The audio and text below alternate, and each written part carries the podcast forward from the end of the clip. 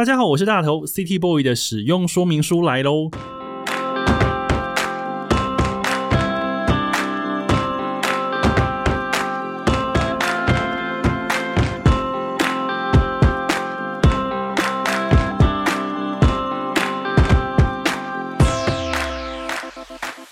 我是大头，欢迎收听 City Boy 的使用说明书。这是一个从 City Boy 角度出发的生活风格节目。每一集我都会邀请一组来宾，和我从各种主题里面找到增进生活情调的方法。所以，不管你是 City Boy 或是 City Girl，都欢迎你一起加入。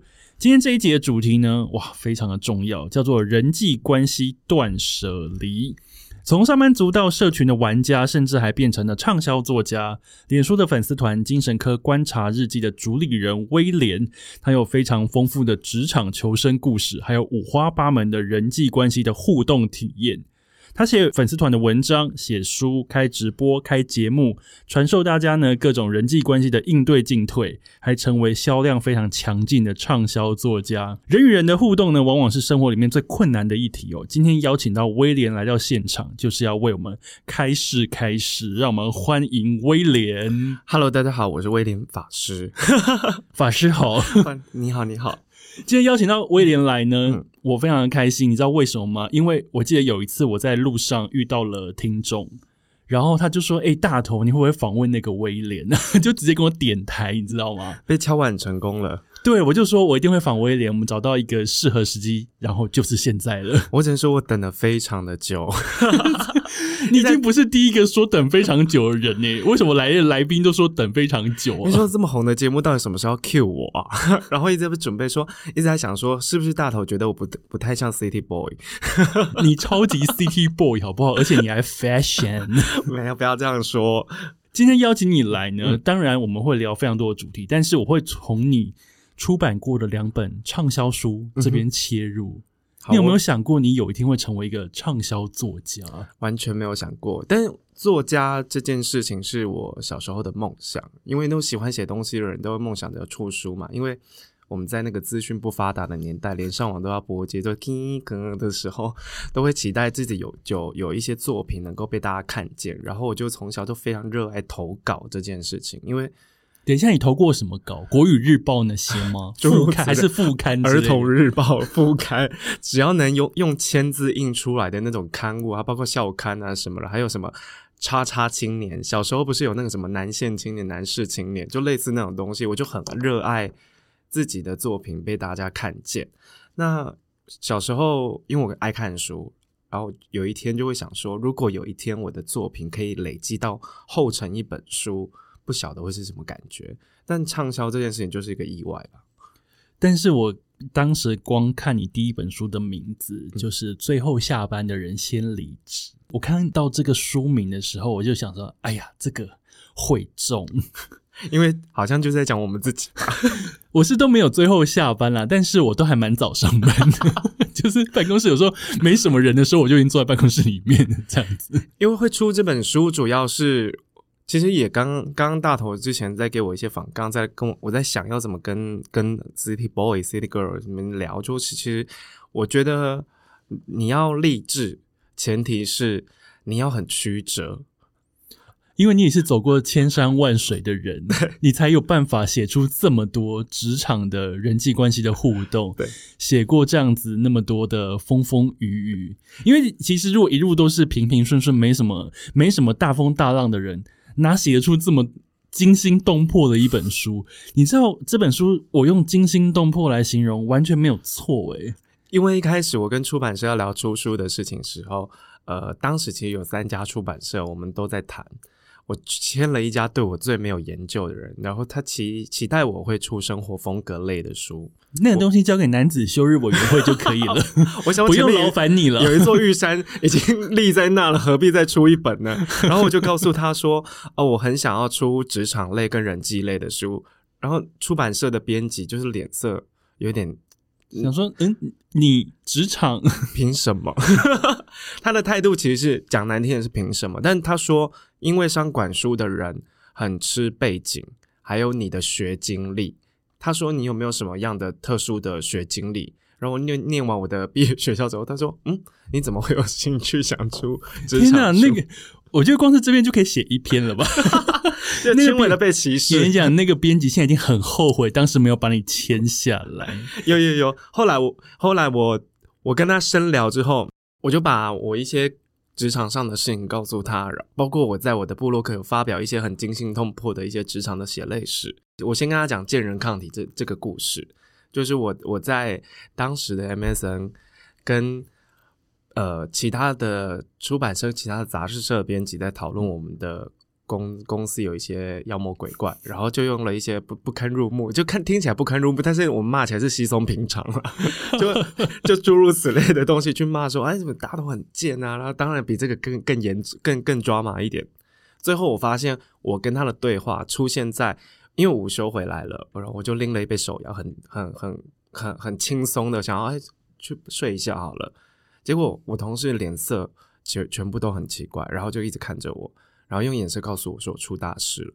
我想说跟我有关吗？他说你去看你的桌上。结果我的桌上每一个人的桌桌上都有一份 A4 纸，上面印着我跟刚刚那位别的别的杂志的编辑的对话，一字不漏的被印成一份资料放在大家的桌上。这种东西只会出现在偶像剧里面，而且就是那种臭鸡歪要来搞男主角或女主角时候会出现的事情。结果它真实的发生在你的职场里面，我吓歪，我当下是吓到我手心冒汗，然后一下应该两两两两边已经全湿了。但我我就我觉得我临危不乱的一点是，我当下是想着我要解决这件事，我不是想要找人吵架。后来因为那个。长期刁难我的主管，跟我对话的那个人其实有私交哦，对，所以你被搞了，对，我被搞了，然后一直一直刁难我，没有办法让我走路，最后他用了这一招，印出来公诸于世，接着他到董事长的办公室，哭着说：“我平常就是这么对待他的，大家都被我骗了。”我想哇。八点档，好好听哎、欸！我们一开场就这么好听，可以吗？于是我把这件事情告诉出版社的编辑，然后他们听完之后跟你的反应一样，好精彩，写成书，写成书。然后说好，那你就出职场书。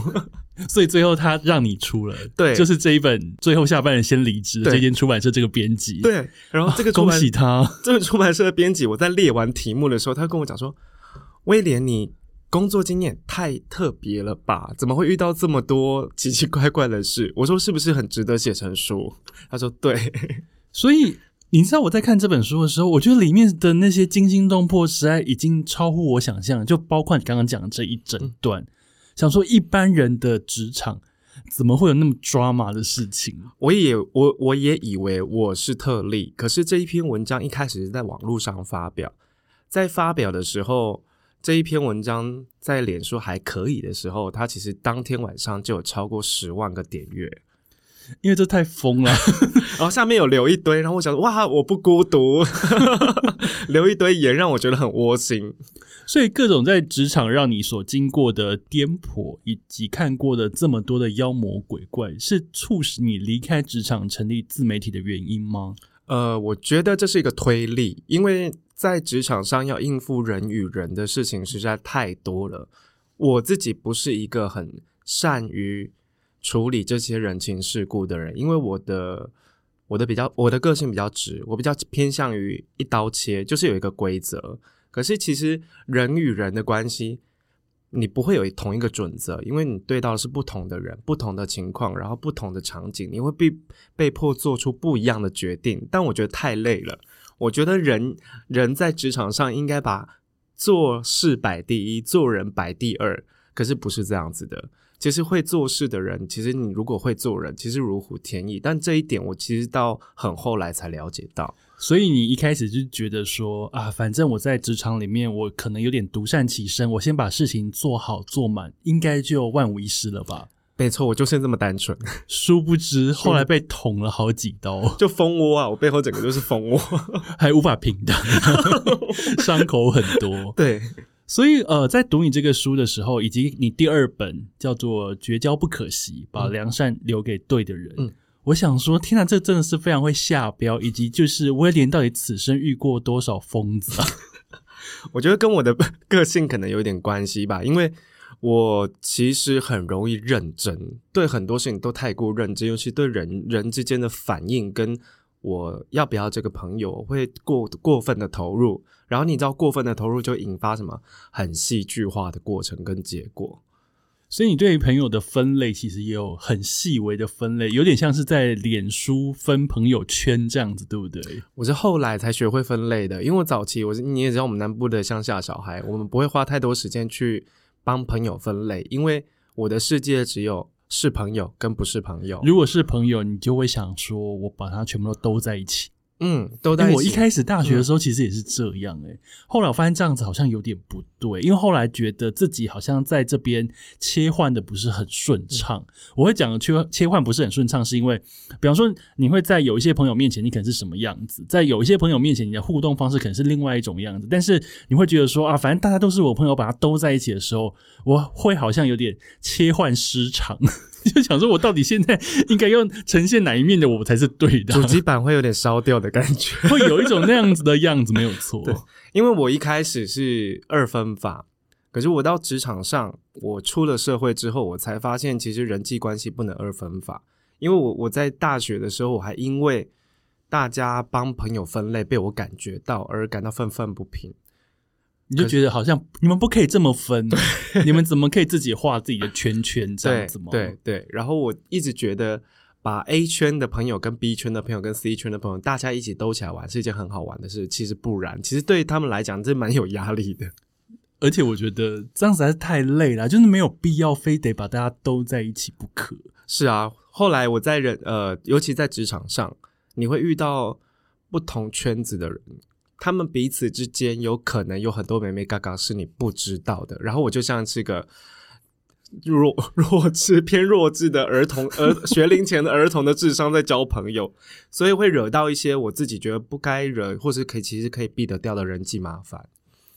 嗯，的确有一些人，他可能幕后有一些曲折，有一些爱恨情仇，但是他不会表现在面前。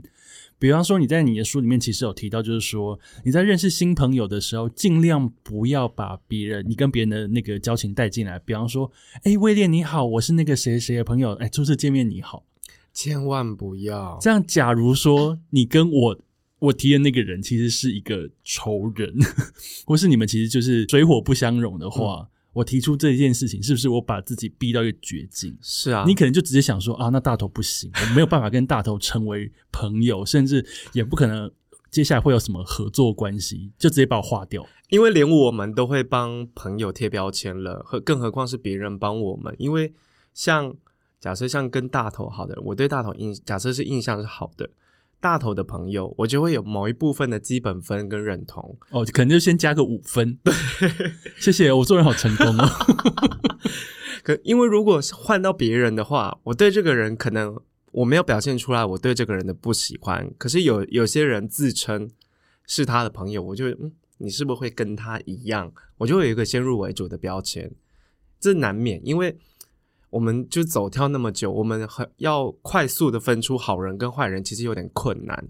我们只能从我们的生活经验当中想办法去去去串联一些事情。那我其实很相信朋友这件事情是物以类聚，这是一个、哦、物以类聚，对，这是一个频率相吸。因为如果你没有那么坏，假设我我遇到一个朋友，他就比较拜金或势利一点，或者是。对人会比较稍微的轻轻佻一点，我会觉得，如果你喜你是他的朋友，表示你认同他的做法，通常你的行为你们会被影响，我自己都会被影响了，因为在可能大学或者出社会之后，我们会有一些被旁人左右的价值观，即便你原本不是那样子的人，但我们难免也会逢场作戏，就无形中被影响的，我们也会嘲笑啊，或者是做出一些不太礼貌的行为。但我们当下其实没有意识到那样是不对的。现在当然是现在比较成熟了，会告诉我：“哎，你不要这样，不要这样，这样很难看。”或者我觉得你这样很没有礼貌。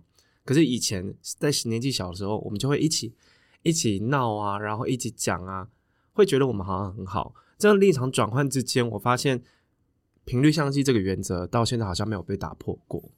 所以大家 City Boy、City Girl 听到这边一定要记得，你接下来认识一些新朋友的时候，尽量不要去沾别人的名字，对不对？嗯，嗯，你要认识新朋友的时候，我觉得你可以拿出自己的实力。你好好表现你自己就好了。对，因为有时候沾别人的名字真的是不见得为自己加分，而且你可能在别人根本就还不认识你的时候，你已经先被扣了一百分，你就自己都不知道。还有一种最扣分的行为是，事后如果我遇到大头，跟他说我一天遇到威廉，他说啊是哪个威廉？这其实更糗，你知道吗？或者是说哈你遇到他，哎、欸，我我跟你说，你知道他怎么样吗？小心一点啊。你知道人际关系真的是复杂的一题，所以我今天帮威廉切的主题呢，叫做人际关系的断舍离。因为其实不管是第一本书讲工作，第二本书讲呃人际关系、友情、交情这件事情，你都是很勇敢的告诉大家说，遇到不合适的、不喜欢的，真的是要勇敢的去把它断舍离掉。嗯，因为我觉得好像你一直扒在那边，对双方好像都不是好处，甚至是会让自己更为受伤。嗯。我觉得大家都被“重感情”这三个字给绊住了很多。你在做决定的时候，尤其是人际关系的时候，因为我的书其实不全然是断舍离，其实比较像重新整理。我在大概三十三十岁过后，我历经了大概工作上的不顺，然后人际上的不顺。那几年我，而且工作上的不顺跟人际上的不顺足以出两本书，那几乎是重叠的。然后那时候其实过得很不好。很不好的时候，你就会开始思考，你就开始衡量，我到底平常都花哪些时间在做哪些事情，我都在跟哪些人互动，得到的东西到底是什么？其实，对于一个重感情人，或是你人际关系比较顺、相对顺遂的人，你不会有这个时间去做这种重新回顾。对，我在那一次做了一个很很仔细的重新回顾，包括我从主动式变成变成被动式的去跟大家互动。我看我就在最低潮的时候不跟大家联络，有几个人会来找我？有所以这是你的人际关系的实验吗？是一个小实验。那我也是呃，有点想要打醒自己，你不要再傻了。你觉得他是朋友，可是他根本不把你当一回事。因为在这个重新整理的过程，我发现其实会主动关心你状况的人，我觉得他已经呃，他才能称得上基本的朋友。因为就是一般的嘘寒问暖，这样对，对不对？对对对，我觉得这是朋友是必要的。因为我前几天才在跟朋友聊到恐怖情人，还有一种叫恐怖朋友、恐怖闺蜜，就是他必须要二十四小时的去纠缠着你，拼命的跟你道一些你不想听，然后也觉得很有压力的事情。成，我觉得成年人你应该有整理自己情绪的呃能力。加上你如果觉得很重要，City Boy 跟 City Girl 要画起来，就是如果你觉得你爱这个朋友，你应该有同理心，你应该知道这些东西讲出来会对他是另外一种负担。也许他的精神比你更好弱，但你就想一股脑的一直倒一些很烂的事情给他，他造成的心理压力排解不掉，那你已经倒完垃圾，轻轻松松就走了。我觉得基本上你这种人不能算是朋友，你在利用他。那我我后来慢慢觉得，就是这种人，其实我们慢慢也遇到很多甩都甩不开。如果让我察觉到你没有同理心，你不不会先去考虑到我的感受，基本上我就会把你剔除在平常会朋友的呃会联络的朋友。但我刚才回到重感情这三个点，其实你没有，你不是重感情，你只是被感情容易被感容易被感情牵绊，你让感情这件事情变得有重量压在你身上，你一点都不快乐。真正好的感情是我们两个，即便不常互动，但我们一碰到，两个相处起来非常的开心。这种感情就像是真的。包括我，我，我，我从来不会有什么呃闺蜜或者是知己这一，这这个这个称号，我觉得好沉重哦。你只要被快上这个称号，好像你对他一辈子都得负责任。所以有人说，威廉，我觉得你是我的闺蜜，你是我的好兄弟、好姐妹。那我觉得，我觉得你要多交一点朋友。我觉得你说的非常有道理，嗯、哦！天啊，这是法师开示，因为的确是很多人会被这件事情绊住，而且会变成最后是一种情绪勒索。嗯，因为你是我的好朋友，所以我觉得你一定要怎么样，嗯、你应该要对我怎么样。我对你这么好，你怎么可以？比方说你最近忙，你没有关心我，你没有怎么样？嗯、我觉得成年人，我就我我自己觉得最棒的感情处理起来应该是很潇洒的那一种，就是呃，萍水相逢也好，然后偶尔一句也好，甚至你常常联络都没有关系。但是我们彼此都不要对这段的感情走心，会有所期待。因为我觉得在相处之中，人跟人之间的对流永远都是最最真实，然后也是你最想要的。你不要想要从别人身上得到任何什么，包括慰藉。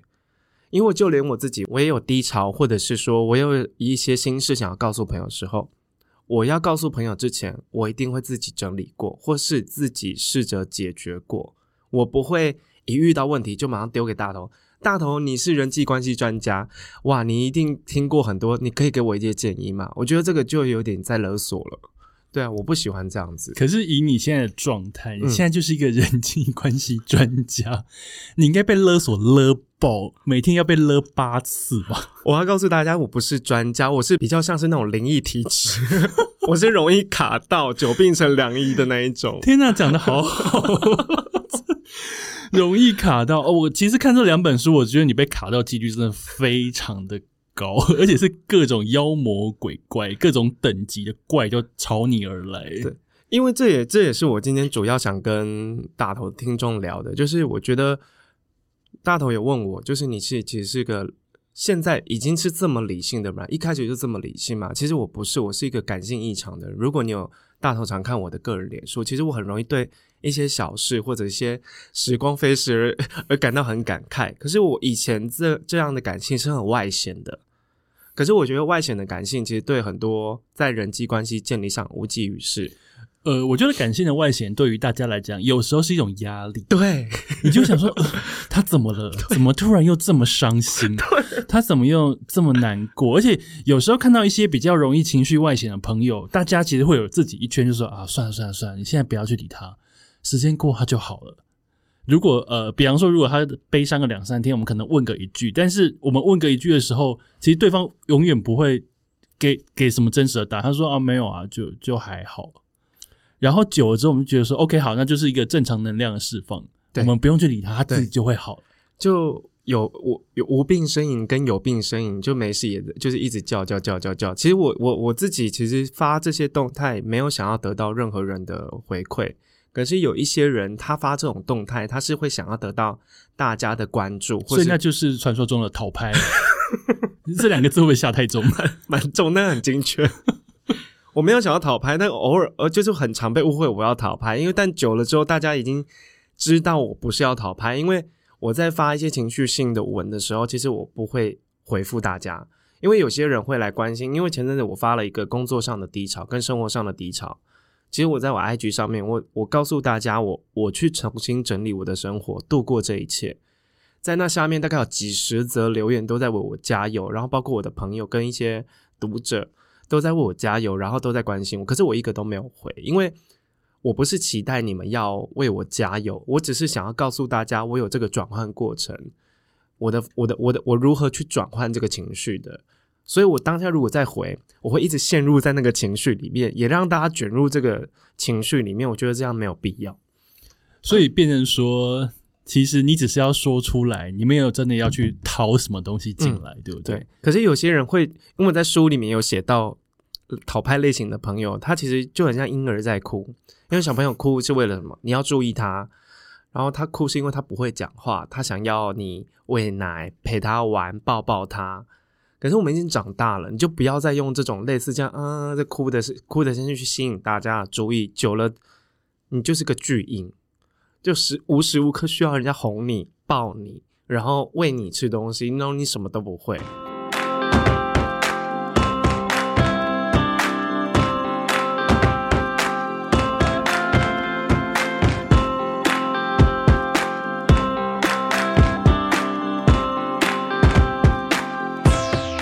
哎，我记得我在你的书里面有看到一段，就是你好像也是发了一个比较低潮性的文字，但是就会有粉丝来问你说你怎么了？但当你说你没事的时候，他还是一直不断的追问说你有事可以说啊，你那你到底怎么了？那其实是一个很我觉得很不好意思的过程，因为因为后来我发现你好像被问到最后好像有点生气，我，我很容易被逼疯。我想说，哦，他终他也不是他终于被逼疯，是他竟然就这样子被。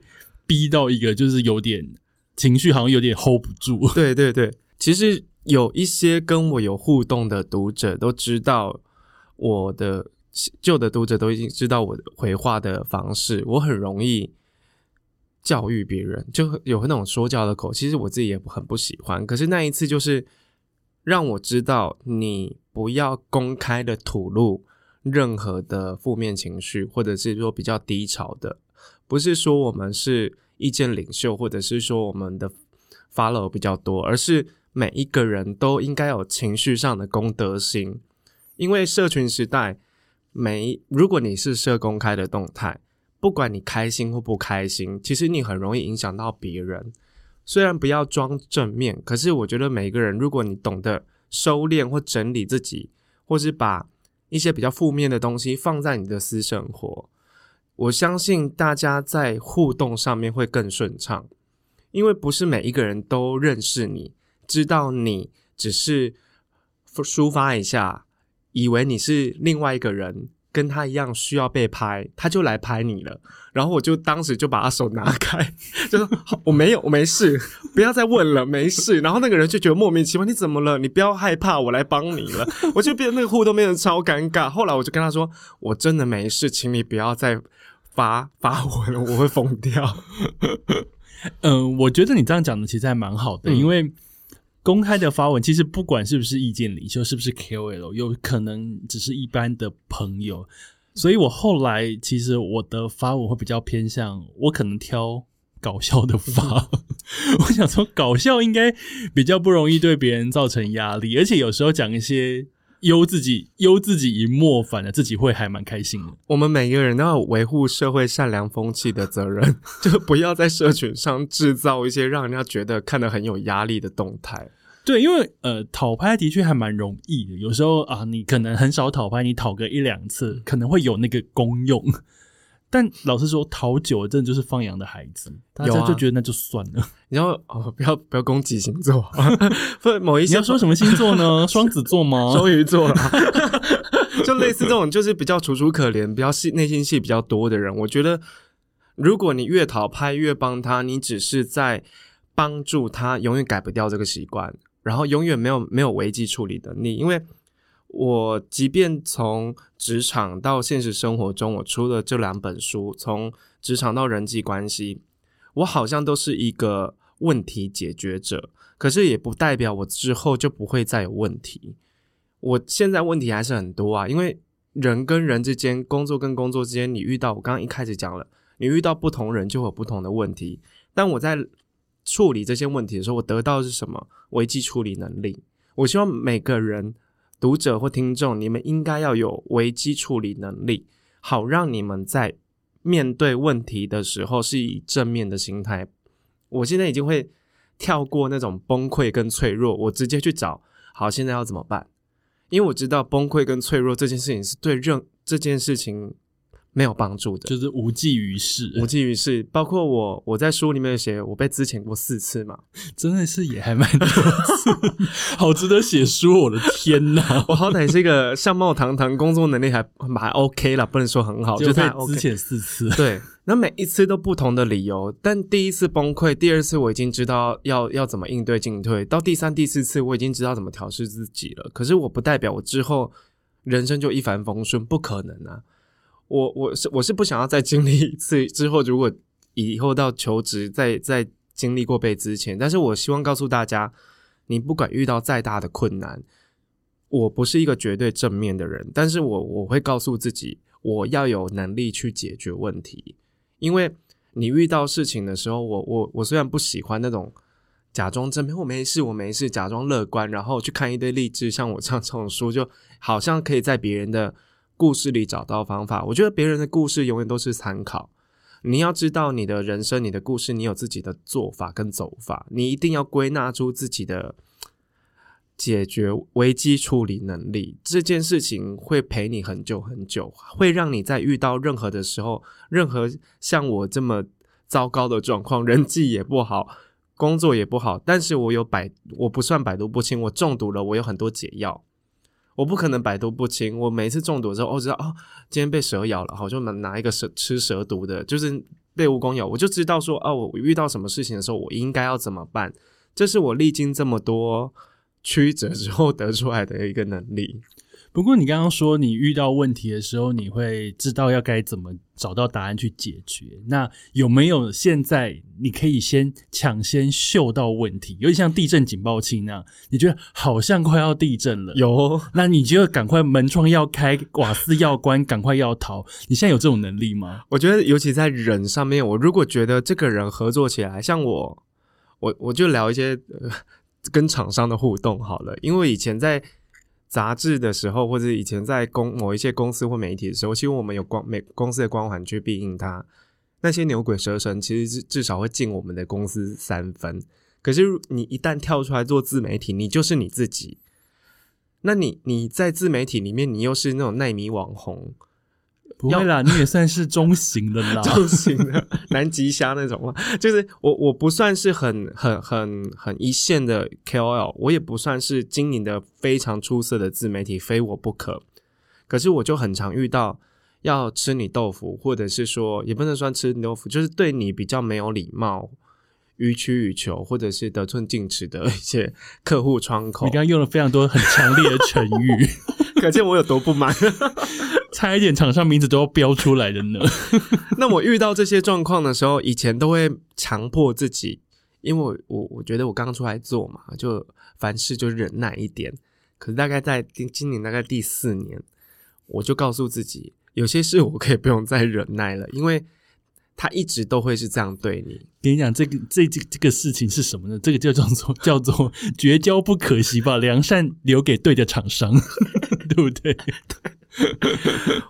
他不值得你这样对待，他不值得你给那么多退让，尤其是在前阵子，我就跟几个也是在做自媒体的朋友聊，呃，有一些厂商喜欢一直找你报价，可是他永远都没有找你合作过。那在报价过程中，他会有很多种要求，还有很多种时间上的压制。我在今年年初哈，某某一个家呃，有有刚好有某一类的家电，有三个品牌在同一个礼拜发信要跟我合作，其中有一个是我很喜欢的品牌。那如果是你的话，你应该会跟喜欢的品以喜欢的品牌为优先嘛？很合理，我觉得。然后我当时就直接跟那个窗口说。我其他还有同类型的竞品，而且三个都不许有竞争品牌，三个月都不能接其他的案子。嗯，同类型的案子。他说好，你知道那一天要跨年了，我记得是二十九号还是几号吧？就是大家都很忙的时候，尤其是礼拜五。他礼拜四晚上跟我说隔天要报价，诶，隔天要报价可以请尽快赶给他吗？可是我收到信，我开信箱的时候是隔天早上，刚好我人在外面。我说我人在外面，我今天回家晚上第一时间给你。我大概是晚上大概八九点给他，然后发完之后他要去跨年，他要给客户。我跟他说，你一定要在跨完年一月放完年年假之后，好像是一月三号、一月四号，你一定要回复我，客户要不要合作？因为你还有别的要接。嗯嗯，我说我别的要接，然后我是以你们为顺。他说好，没问题。到一月十一号了。就是已经过一个礼拜，嗯，我就我就赖给他，我就不好意思，请问客户客户决定的怎么样？他说好，我现在就问，嗯嗯，他根本就没问，嗯，我不想这样子去猜猜测他啦。然后最后结果说客户觉得他们好像找另外一个人合作，我就我就爆气，我我就跟他说，你为什么不早一点跟我说？他说他们是广告公司，他们没有办法去压客户，什么时候要确定？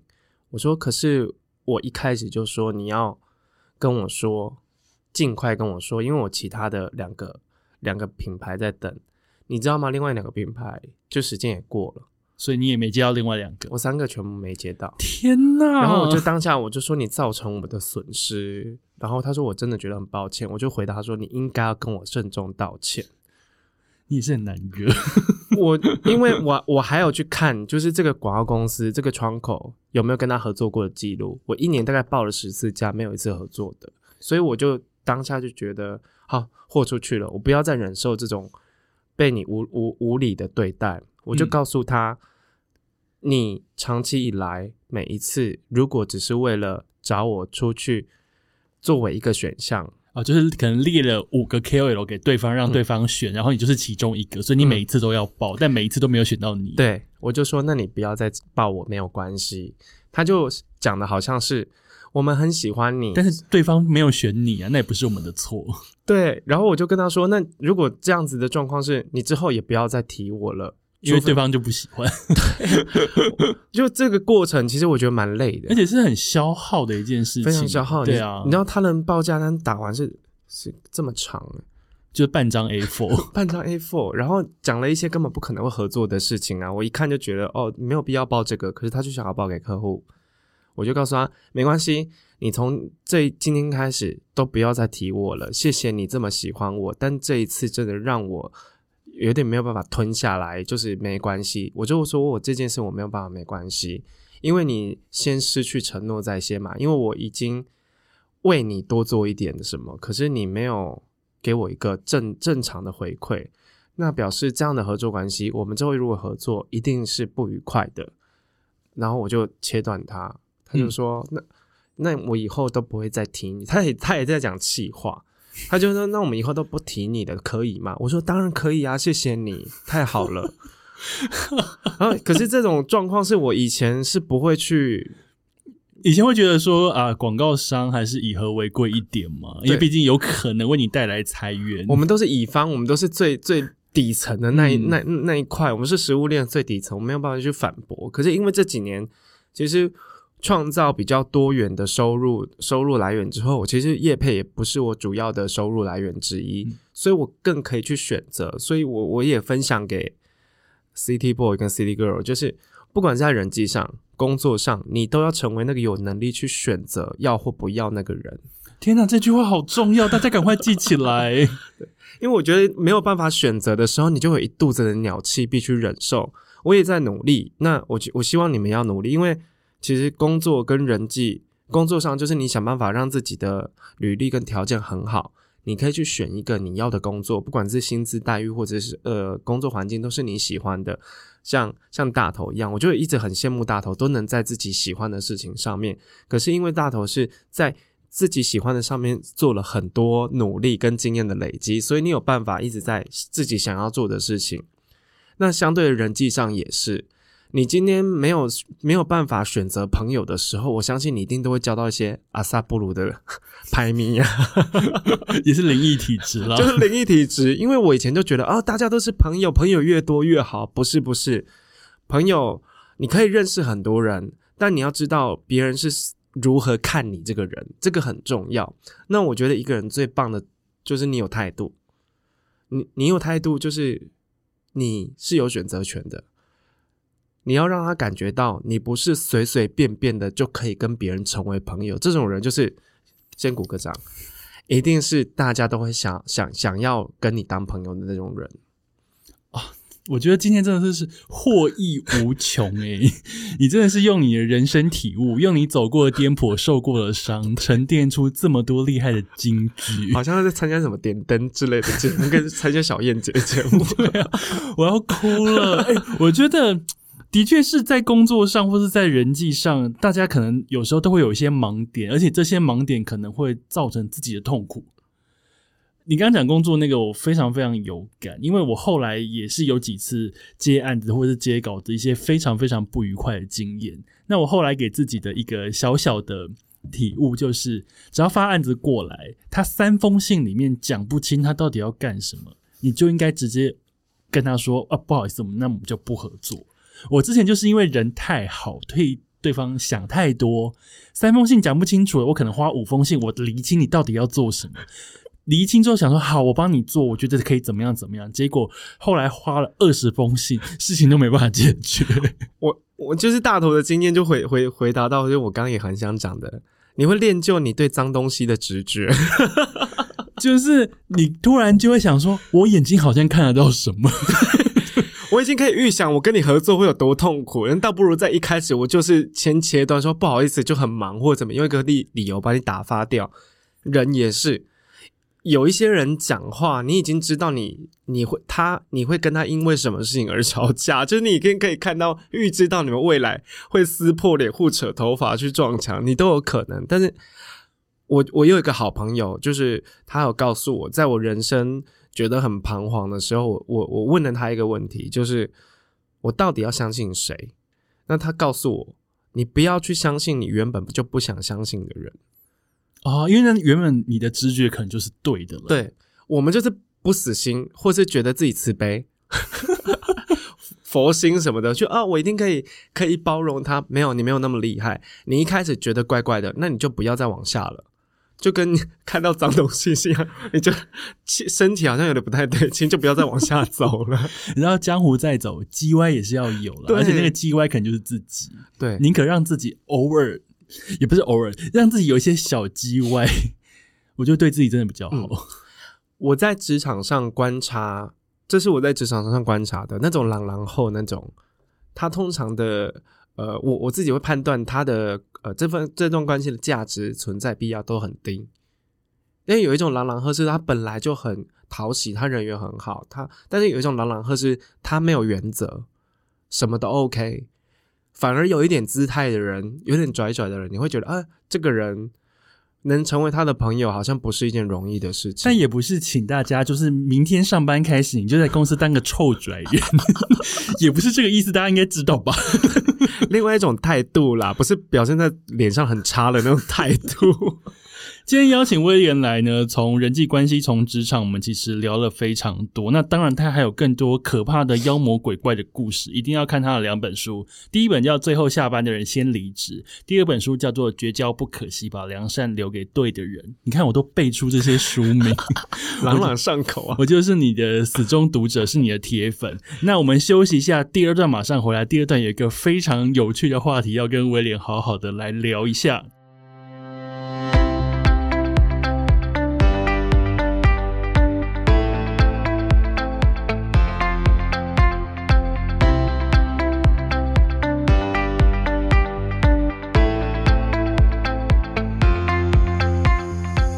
回来，City Boy 的使用说明书。今天的主题呢，叫做人际关系断舍离。我今天邀请来精神科观察日记，他也是一个畅销作家，他是威廉。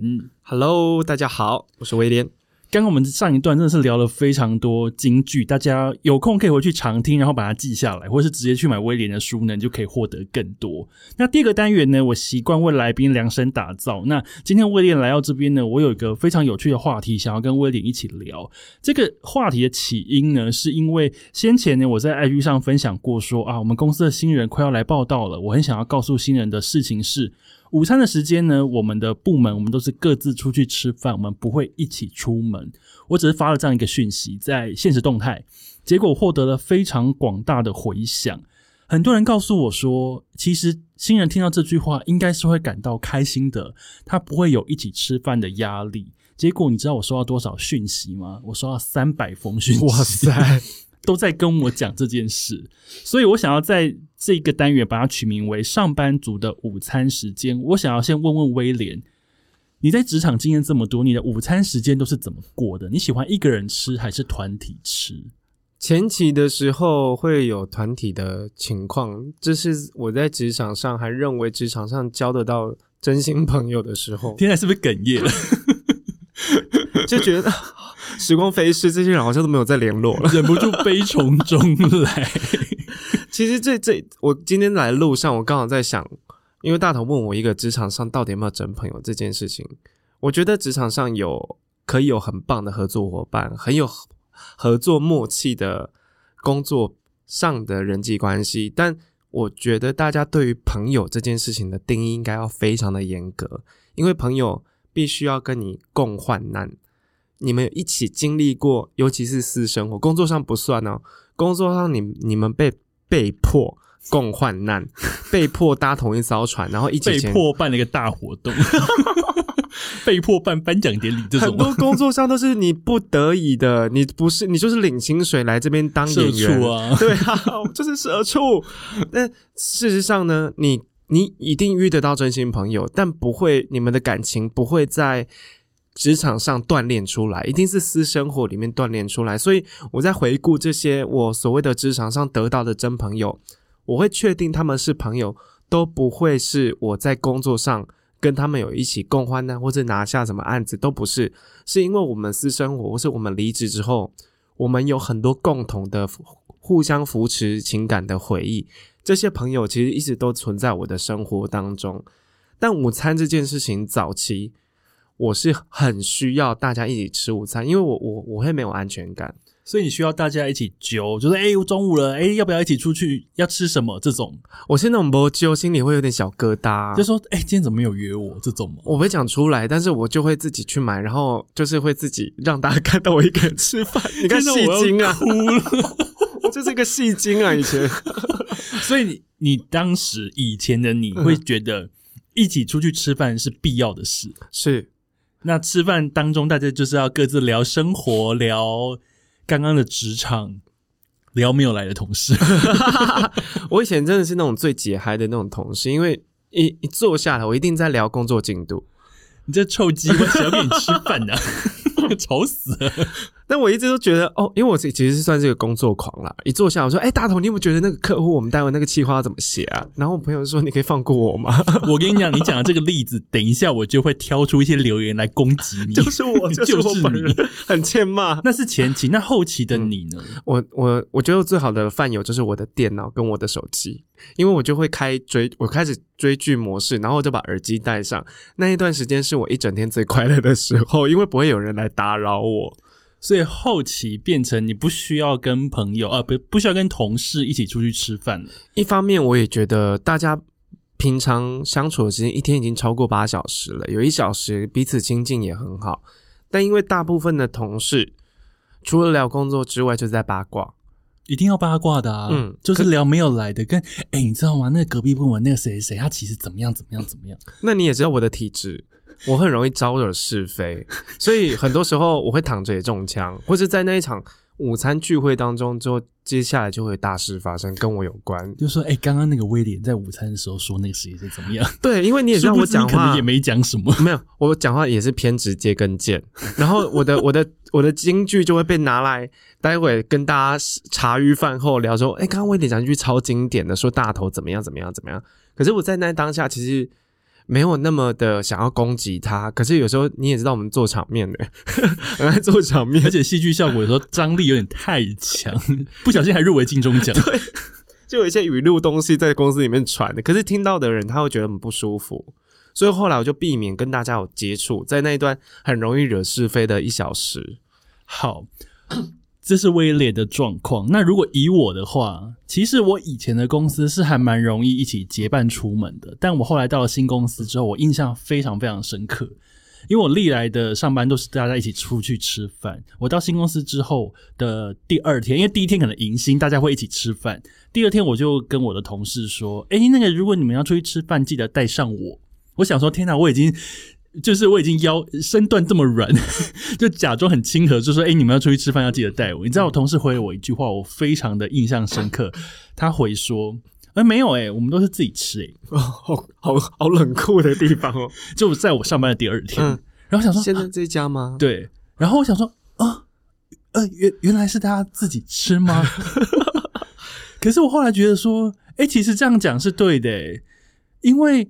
自己其实才是真的王道，就自由自在啦。而且很多时候你就会站在那个十字路口，大家说要吃什么，要吃什么。我好讨厌这种不知道去哪里的那种氛围，就是百无聊赖啊。然后大家都想说啊，比方说我们去吃那家面啊，不要，礼拜一才吃过，然后今天可能是个礼拜三。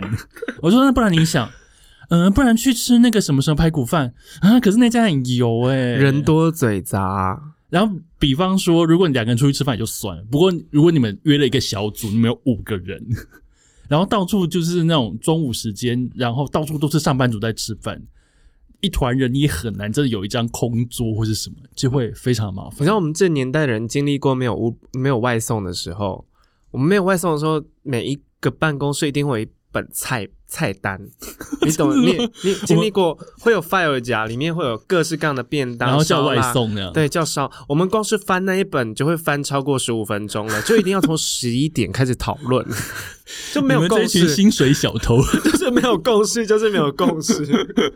好，所以就是这样子。那现在呢，我们都喜欢，因为威廉现在也没有，就是是自己自己上班，所以他比较没有差。那我现在是跟我同事有个最舒服的方式，就是。有空我们就一起去买，买回来就自己坐在自己位置上吃，没有压力。而且以我的话，我会觉得中午吃饭吃饱就好，所以我就是离我们公司最近的那几间，三个选项，三选一，每天都是三选一。你是很后油期的那一种哎、欸？对，因为我觉得最重要的事情就是网友都留言给我说，就是要赶快回来追剧啊。我一天很重要，这一天我就可以多追一集剧，那不是很重要的一件事情吗？而且我还可以可以把剩下的空档拿来做一些，比方说我来写 podcast 的访纲，嗯，我来处理一些新书的事情，自己自己的那个时间自由。对，好，那我现在要念一些网友留言。好，我我说三百个留言，你知道吗？超多的。第一叠，第一个就是威廉所说的那种很爱聊公事。这个网友说，最爱结伴的就是主管。然后就会变成变相开始讨论公式，等于强迫加班（括号附加胃痛），就是你，就是你。我以前我以前还是还是还是那个小职员的时候，我就很爱追大家进度，所以我很容易成为那个某一些专案的 leader。我成为主管之后，我我我其实是比较偏喜欢紧迫盯人的。我是我的位置一定是整整排，我在我主管位嘛。前面一定是看到大家嘛，我一定是一来早上你还在吃早餐的时候，我就很解嗨，我就说大头那个什么东西什么东西，然后他就会咬的那吐司转换说，我等一下给你。我觉得你这种状态啊，不弄你，我到底要弄谁？我就工作狂啊。好，第二个这个留言好强烈，我连午餐时间都要跟办公室的臭三八们陪笑吗？这个到底有多恨啊？这是我的 OS 吧？我觉得好狠哦！所以大家其实都非常讨厌午餐跟同事吃饭，因为我以为大家喜欢呢。我觉得要看跟谁耶。如果今天都是你那种知己型的同事，我就 OK。可是有很多人是被强迫参与这个小团体，然后他又不敢敢怒不敢言。哦，而且有人说宁愿边吃饭边滑手机，也不想听同事抱怨。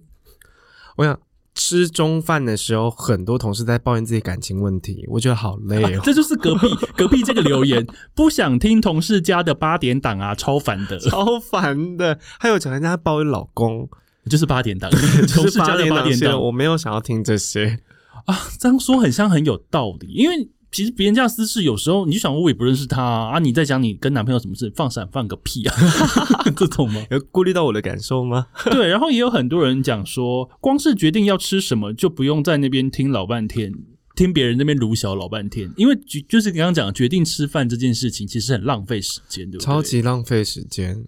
我那时候还有想说。我们是不是要一到五就像营养午餐一样，就是大家有先分配好哪一天要吃什么，什么全部都定好，我们我们都不要再想这件事情了。可是偏偏有同事就会说，可是就是我意见超多。哎、欸，可是很多人真的是提到，就是说中午吃饭的时候不想要听别人一直在抱怨，有可能是抱怨自己的公事，有可能抱怨家里的事情，嗯，有时候可能抱怨一些感情事，嗯，我以为大家会觉得说啊，别人好糗好好笑，其实不会。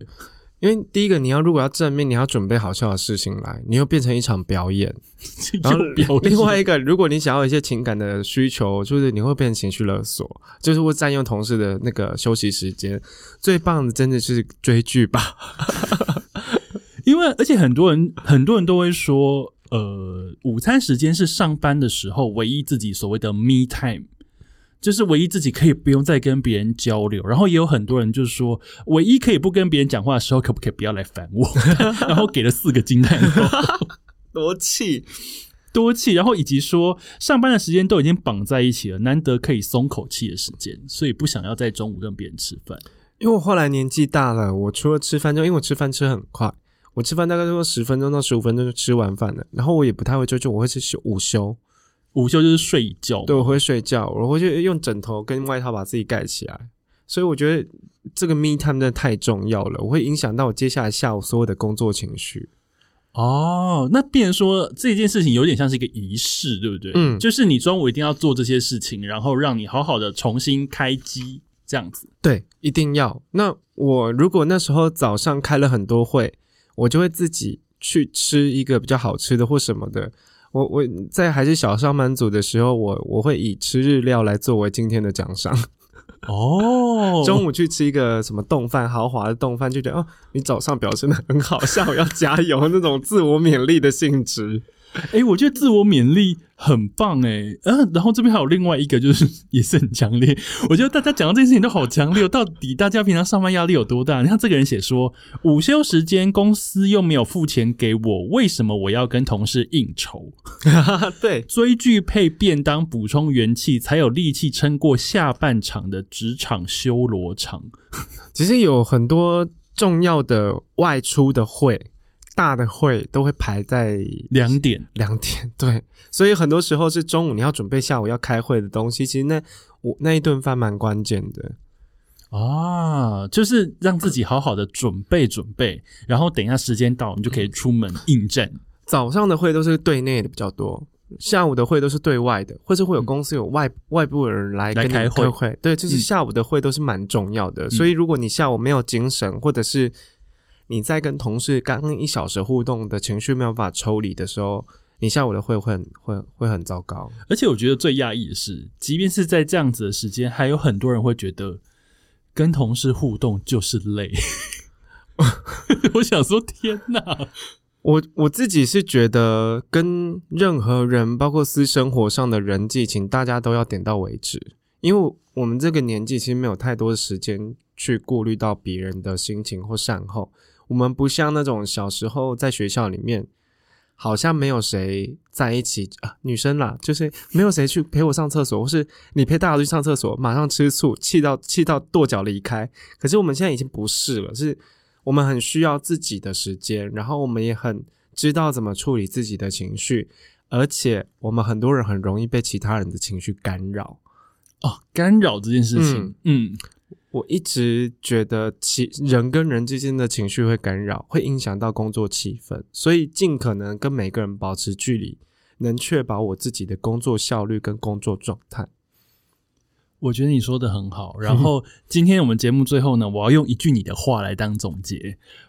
呃，威廉在书里面有写说，为了省去不必要的拉扯，我喜欢独处，但始终期待与对的人交流。我觉得这句话讲的非常的对，就是我们并不是一个孤傲高冷的臭鸡尾，我们喜欢呃保有自己的时光，好好做自己喜欢做的事情。但是别人要来敲敲门，扣扣扣，我们还是愿意打开门看一下，外诶外面有谁在？嗯，如果是频率对的人，我们邀请他进来。嗯，如果频率错的，我们就趁他关门的时候夹断他的手指，这样子吗？我也跟大头的读者跟听众分享，就是。大头讲这句话，我自己也是我现在的处理人际关系跟任何情感的方式。你要知道，最贵的是什么？最贵的是你的青春跟时间。我要哭了！你一定要把时间成本算进去，跟任何人的交流都一样。所以，为什么刚刚大头一直在讲 me time？为什么一直在讲独处这件事情？是因为你觉得时间宝贵，很多事情都已经来不及，包括我们的青春，哭出来！不要再消耗在没有必要的人身上了。没错，到我们这个年纪，三十岁后半，需要的是独处，以及更喜欢自己，更了解自己，喜欢呃，知道自己喜欢些什么，不要些什么，喜欢或不喜欢，就是了解自己非常重要的一件事情。因为你会知道说，我要对喜欢的事情多花点力气，对不喜欢的事情，我们就是忽略，不要来干扰我，拨开这样子。没错。谢谢威廉今天来到 City Boy 的使用说明书，我们今天也完成了那个读者的愿望，就是我终于邀请他来，然后也谢谢威廉法师为我们开示了一整个小时。大家赶快把这一集听爆、分享爆，传给每一个在职场上跟人际关系觉得会有一些困惑的人。没错，记得给我们五星评价，到 Apple Podcast 留言给我们。当然，威廉自己的 Podcast 节目也上线喽，跟大家推荐一下。好，我的 Podcast 节目叫威廉催眠秀，我即将在。接下来会有一整季在讨论独居这件事情，想必也是非常的精彩，希望大家也要记得收听，记得听 City Boy 的使用说明书，当然也要听威廉的威廉催眠秀。我们下次见，拜拜，拜拜。